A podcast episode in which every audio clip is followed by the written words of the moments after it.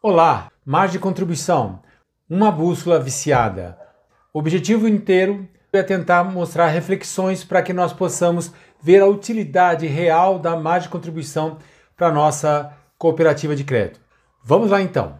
Margem de contribuição é interessante a gente observar primeiro um pouco do histórico. É um conceito que tem mais de 60 anos e ele foi edificado ainda na produção industrial, lá 15 anos depois da guerra, supostamente, para resolver um problema que era quanto que eu consigo ganhar num produto específico por cada unidade que eu vender para amortizar o custo e as despesas fixas e daí sim sobrar algum lucro para esse empreendedor.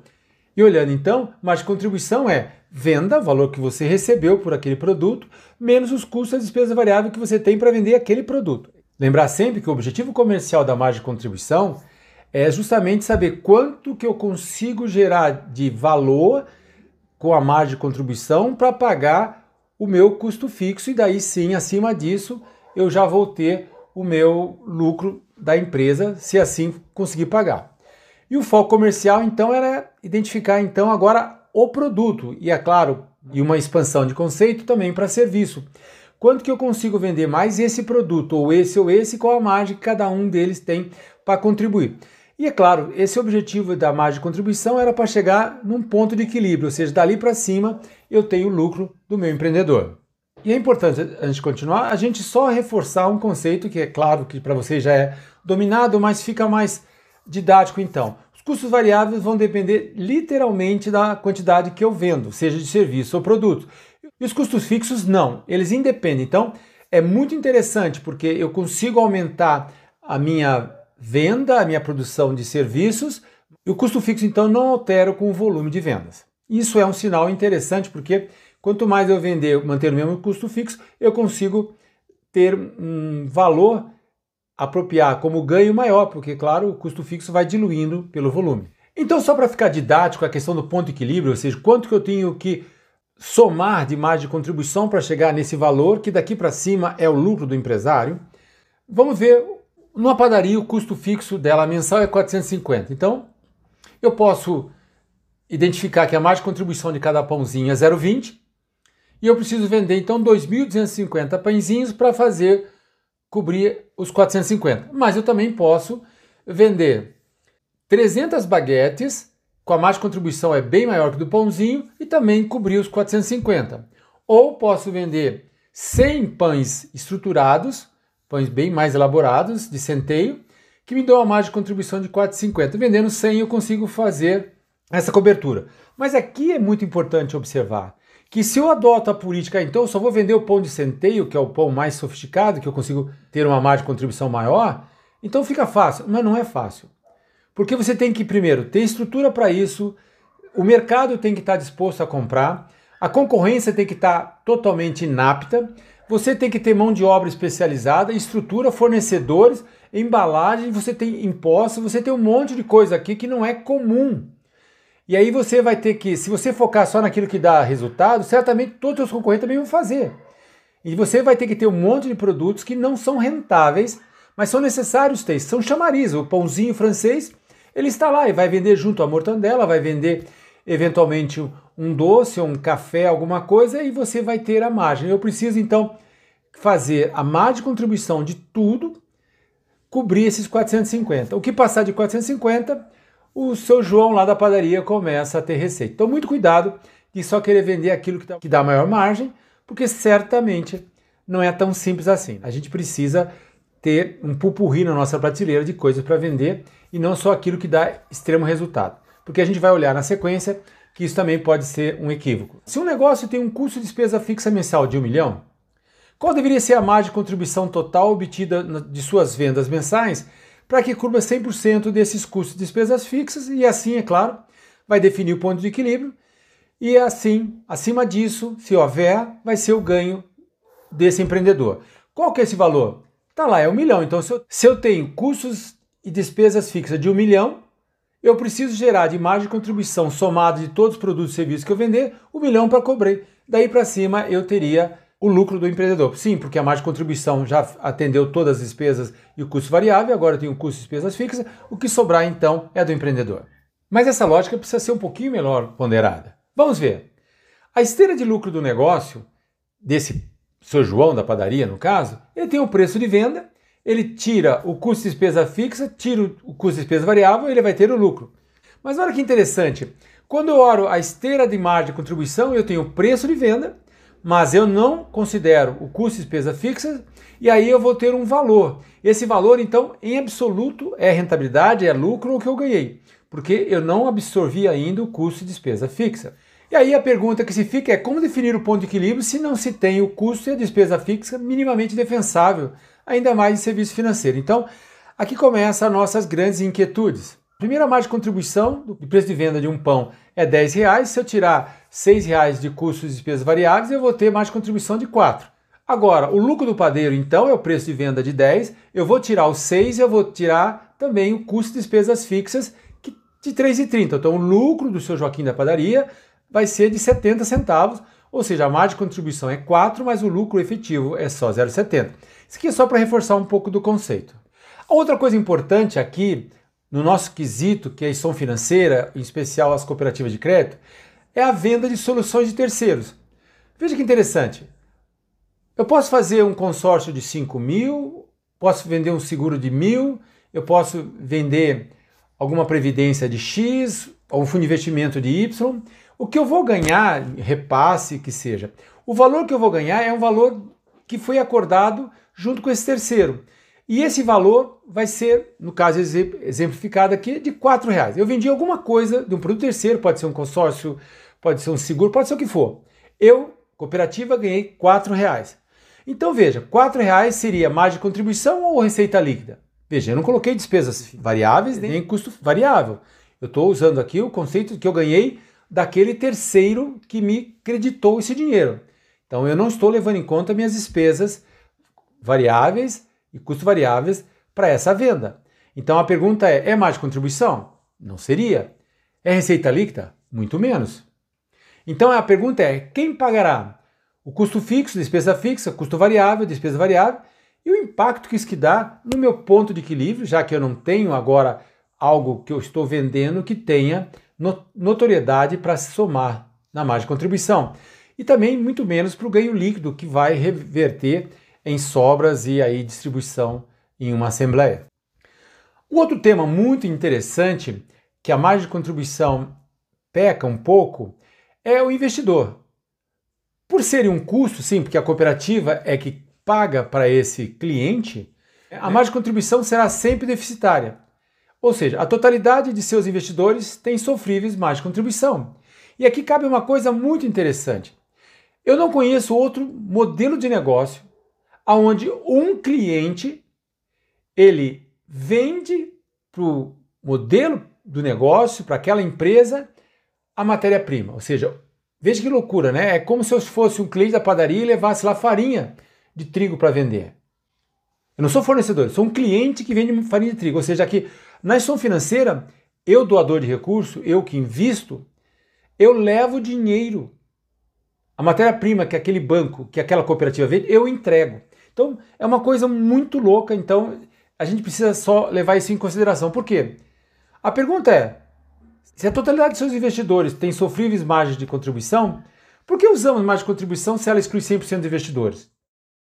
Eu sou investidor, minhas margens de contribuições são sofríveis quando não negativas. Ou seja, ninguém vai querer fazer negócio comigo, aquela agência não quer captar, porque a margem de contribuição, se ela estiver sendo avaliada por isso, nunca vai ajudar em nada.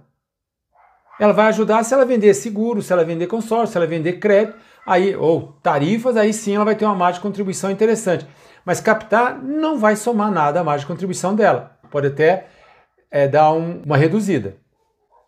Um outro interessante é que a gente vai conversar um pouco aqui sobre serviço. Nós precisamos de serviço. Uma coisa é eu produzir mil geladeiras e deixar estocadas. Outra coisa é produzir 10 mil tijolos e deixar estocado. Isso é fácil, definir o preço e tá lá. Agora, serviço eu não consigo estocar. Então eu tenho as características do serviço, que são a simultaneidade, que eu não consigo, o cliente está participando, o cliente contrata o serviço em tempos passados e no momento que eu estou entregando, o cliente está intenso nisso. Há muita intensidade na participação desse cliente e dos outros na, na realização de, desse serviço. Outra, outra característica importante é a intangibilidade, ou seja, eu não consigo apalpar serviço. O serviço é entregue, é de uma subjetividade louca, de uma emoção louca. Você pode achar um serviço muito bom hoje e amanhã não. E assim é teu cliente também. Essa é a grande tacada. Ou seja, eu não consigo padronizar, eu não consigo certificar um serviço como de qualidade. Ele está próximo do ideal, mas nunca vai ser certificado como um ISO 9002 lá de um telefone que todo mundo sabe como é que é feito e aí eu consigo reproduzir aqui em qualquer lugar do mundo. Serviço não há essa característica. A heterogeneidade ela parte do pressuposto que o serviço é carregadíssimo de interação humana. E essa interação humana faz com que eu não consiga padronizar, porque literalmente o ser humano ele oscila de uma forma muito grande, como eu acabei de falar, e a gente não consegue então padronizar. Lembrando sempre que o cliente está o tempo todo intenso nessa prestação de serviço. E outra coisa é a perecibilidade, ou seja, eu não consigo estocar serviço. Os hotéis, aqueles 30 quartos que ele tem, se 10 não forem alocados, amanhã não consegue vender 40, porque aqueles 30 é o total. Eu não consigo estocar o dinheiro que eu não emprestei hoje para emprestar amanhã. Não, eu tenho que emprestar hoje, porque senão amanhã já é um outro dinheiro. E assim no corte de cabelo também. Quer dizer, o, o barbeiro não vai estocar corte de cabelo, diferente daquelas mil geladeiras, daqueles 10 mil tijolos. Então, essa é uma coisa e nós vendemos isso. Nós vendemos percepção, subjetividade, nós vendemos emoção. Esse é um grande diferencial. Apesar de que podemos fazer cálculos sobre o que vendemos, mas a entidade, ser humano e a percepção de quem está comprando é intensa o tempo todo. Isso então faz com que a gente se distancie muito do conceito de margem de contribuição que foi originalmente feita para produtos fabris, né, mecânicos, feitos de forma é, visual, palpável. Serviço é uma extensão da utilização de margem de contribuição, mas ela já perde um pouco de notoriedade. Uma outra coisa importante é que nós estamos usando cada vez mais margem de contribuição para cliente. Isso me parece um grande engano. Porque, se vocês olharem, não há bibliografia de mestrado, doutorado ou um livro acadêmico teórico de contabilidade ou de custos que fale margem de contribuição de cliente. Sempre a margem de contribuição é de produto e com uma, alguma extensão para serviço, mas margem de contribuição para cliente não existe. A única coisa que nós encontramos nessa procura intensa para poder fazer esse vídeo foi um trabalho de 2014 de um TCC, o trabalho de conclusão de curso, e ela conseguiu então desenvolver teu TCC para dizer que há margem de contribuição de clientes nessa instituição financeira. E quando eu consigo ver o trabalho, eu vejo que tem algumas imperfeições muito grandes lá. No trabalho todo, há uma única menção de margem de contribuição de clientes, entre aspas, o conceito, a expansão do uso de margem de contribuição de clientes, ela é uma extensão que a gente deve evitar. Vamos agora observar sete itens importantes que a nossa empresa conseguiu levantar de manuais normativos de ações financeiras, de cooperativa de crédito, de bancos, que tratam de margem de contribuição para que nós possamos trabalhar aqui. Primeiro que de uma forma muito clara, todos eles tratam de forma muito correta, dizendo que a margem de contribuição é um resultado, uma visão gerencial. Perfeito. Mas daí eles começam a avançar sobre algumas inferências que não são muito prudentes. Vamos lá. O que acontece é que alguns deles já colocam a palavra de resultado financeiro dentro desse manual de margem de contribuição. E uma coisa que me suscita nesses 17 anos de cooperativismo e 47 de de mercado financeiro, é que eu consigo perceber na ponta que grande parte dos, dos gerentes da ponta e dos funcionários demais é que eles olham mais de contribuição como se fosse uma rentabilidade líquida.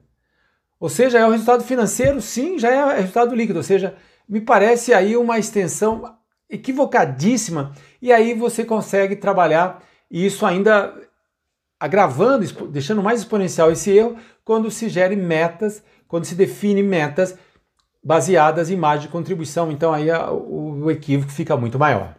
Esse é o primeiro dos sete problemas que eu acho que há nas normatizações.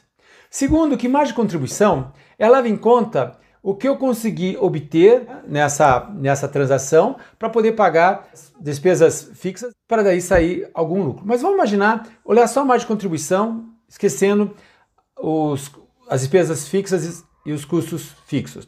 O cliente A, supostamente, ele é medalha de ouro. Ele obteve essa primeira colocação. Então, mas ele pode ter obtido isso, sim, pagando só juros de cheque especial ou juros de adiantamento.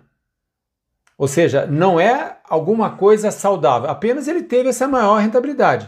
Rentabilidade, aspas aqui, né? Mais contribuição. Se nós olharmos agora a renda, apenas 1% da renda foi aquilo que eu consegui colocar como margem de contribuição, aquilo que vai ajudar a pagar o custo e despesas fixas. O de 30 reais, o cliente C, ele tinha 30 reais, ele era o último, era medalha de bronze. Eu consegui obter 3 pontos percentuais da renda dele como margem de contribuição. Eu fui muito mais efetivo.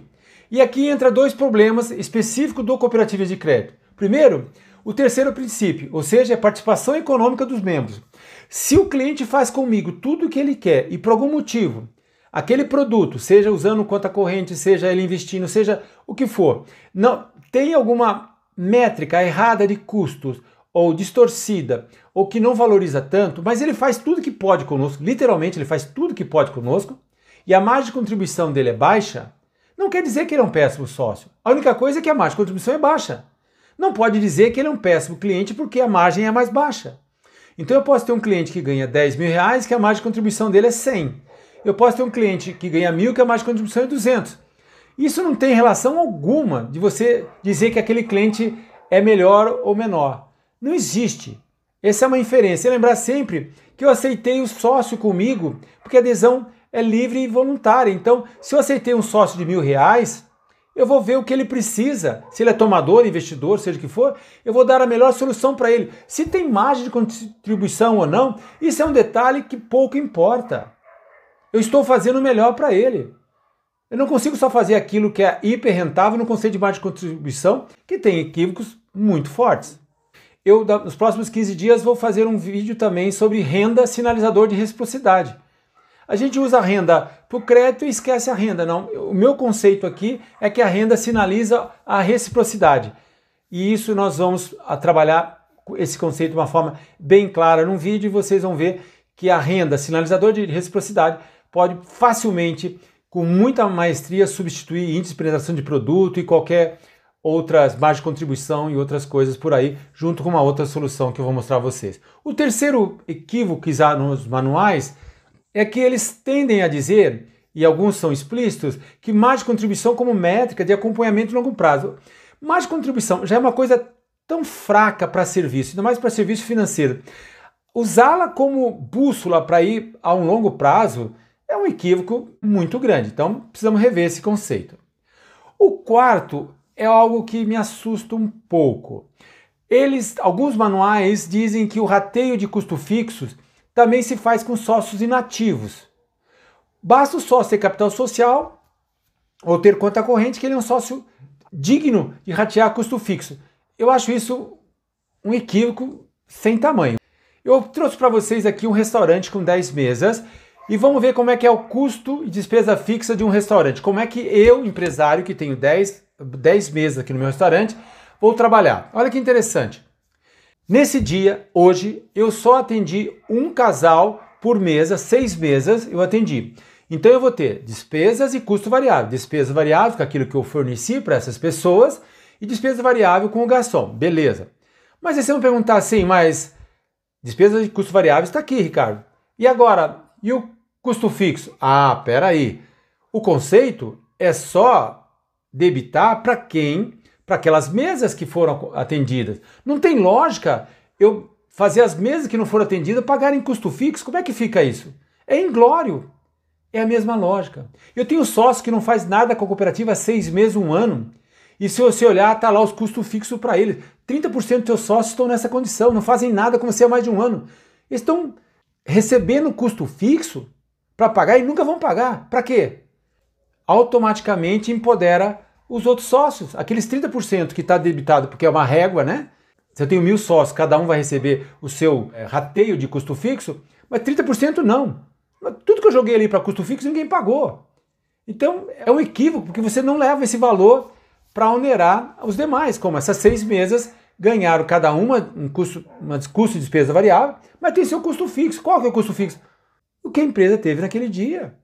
Muito perigoso mantermos essa lógica de ratear custos de despesa fixas por sócios inativos, ou seja, são mesas vazias, não tem como pagar. O quinto equívoco é que eu vejo o DI sendo usado de forma massificada. Isso quer dizer o seguinte: o custo de um empréstimo, DI, mas eu consigo calcular quanto que eu tenho de reserva, de FATS, quanto tenho de capital social, se eu remunero ou não, depósito vista, se eu remunero ou não, se eu tenho uma despesa na Assembleia remunerando depósito à vista, então é um custo, mas eu consigo saber. O depósito a prazo, qual é a média da minha captação, somada com meus custos que eu tive na distribuição de sobra, eu consigo calcular um, um funding médio, quanto custou o, o spread meu ali para eu poder eh, passar esse dinheiro. Não é DI, é menos que DI. Não posso fazer pasteurizado. Tem cooperativas que pagam juros de capital, outras não. Isso faz o, a, o, o custo do dinheiro dela que ela empresta oscilar de, de uma cooperativa que paga juros de capital, dependendo da quantidade que ela tem, de, sei lá, 78 DI, a outra que não paga pode ser 47 DI, sim, porque a reserva também é relevante. Ou seja, vamos tentar olhar isso aqui, vamos pegar o custo de cada cooperativa e cada cooperativa tem que conhecer o seu, porque eu tenho dezenas de cooperativas, cada um tem seu custo e eu preciso saber. Lembrar também que DI não pode ser usado também na captação. Ah, na captação eu vou colocar DI. Não, não, você tem um valor médio de captação DI, é quanto custa. Isso não é difícil de fazer. Outra coisa importante é que muitos dessas margens de contribuição levam em conta o capital social. O sócio que fez lá só usou o conta corrente, fez um depósito médio lá de 100 reais, mas tem 7 mil no, no capital social, esse 7 mil é mais contribuição, porque num banco não existe esse conceito. Esse sócio colocou 7 mil do bolso dele na cooperativa. Ele é dono e esse dinheiro potencializou fazer um monte de negócio e foi o dinheiro que junto colocou-se na caixa d'água para abrir a torneirinha e poder emprestar. Então, o dinheiro que é na caixa d'água, que eu posso emprestar, não é carimbado. Reserva, capital social, FATs, depósito à vista, depósito à tudo isso não é carimbado. Então eu preciso levar em conta que o capital social, sim, é um item que tem que ser considerado se formos continuar com mais contribuição, que eu espero até o final ser um pouco mais enfático sobre os seus problemas. Um sétimo item que é mais contribuição de não sócios. Já falei de vender serviços de terceiros, como isso atrapalha a definir mais contribuição. Agora imagina mais contribuição de não sócios. Quer dizer, como é que fica isso? Quer dizer, eu estou vendendo para alguém, só que eu não considero isso. Então, a margem de contribuição aqui no conceito é de todo mundo que é sócio. Agora, se eu vendo em poupança, consórcio, seguros, para não sócios, isso, apesar de ser, claro, vai ser tributado, mas isso não tem margem de contribuição. Quer dizer, como é que fica isso? E a questão das despesas fixas e variáveis que a margem de contribuição empodera? E os custos fixos e as despesas fixas? Vamos ver então algumas desvantagens da margem de contribuição. A primeira dela, que se você, como gestor, foca muito na margem de contribuição, duas coisas eminentes acontecem. Uma delas é que você tira o foco da competitividade. Porque nem tudo que você precisa ser competitivo tem margem, de contribuição grande. Você não consegue só, você é que é o iluminado para fazer vender só o que tem uma margem contribuição. Se você ganha dinheiro em alguma coisa, o mercado todo vai querer ganhar igual e vai competir e vai logo logo destronar essa tua margem de contribuição. A outra coisa é que eu preciso pensar na rentabilidade do negócio e não na margem de contribuição. E aqui relembrando que se você foca só na margem de contribuição de um produto específico ou de um grupo específico, como crédito, coisa assim, você acaba transformando a cooperativa numa financeira e realmente você vai perder notoriedade e você vai danificar a longevidade do teu negócio. E outra coisa interessante é olhar a questão de que cada vez mais nós estamos com muita tecnologia embarcada, nossos clientes estão usando cada vez mais os internet banks, os seus aplicativos, tudo isso está mudando a forma, tudo isso tem Pix, tem Open Bank, tem um monte de coisa acontecendo e está fazendo que os custos fixos e custos variáveis se confundam muito. Eu não consigo mais dizer onde começa e acaba um. Então nós precisamos olhar isso de uma forma que a gente reeduque a nossa forma de definir custos fixos e custos variáveis, despesas fixas e despesas variáveis, senão a gente não avança.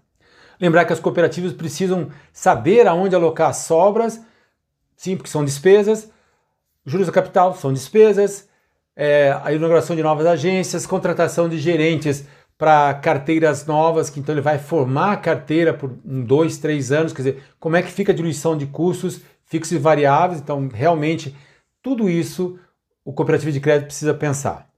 Lembrar que eu posso ter uma política de desconto, como eu vi agora numa grande bandeira, dando descontos, descontos para um produto. O que acontece? A minha margem de contribuição diminui. Diminuindo a minha margem de contribuição, eu preciso vender muito mais para chegar no ponto de equilíbrio.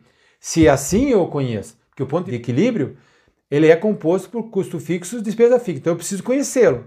E também ter muita certeza da margem que é fruto de é. custos e despesas variáveis.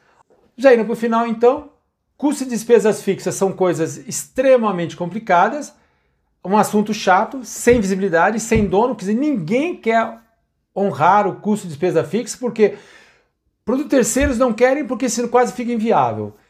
Produtos nossos ficam inviáveis. Tem produtos que eu não consigo calcular.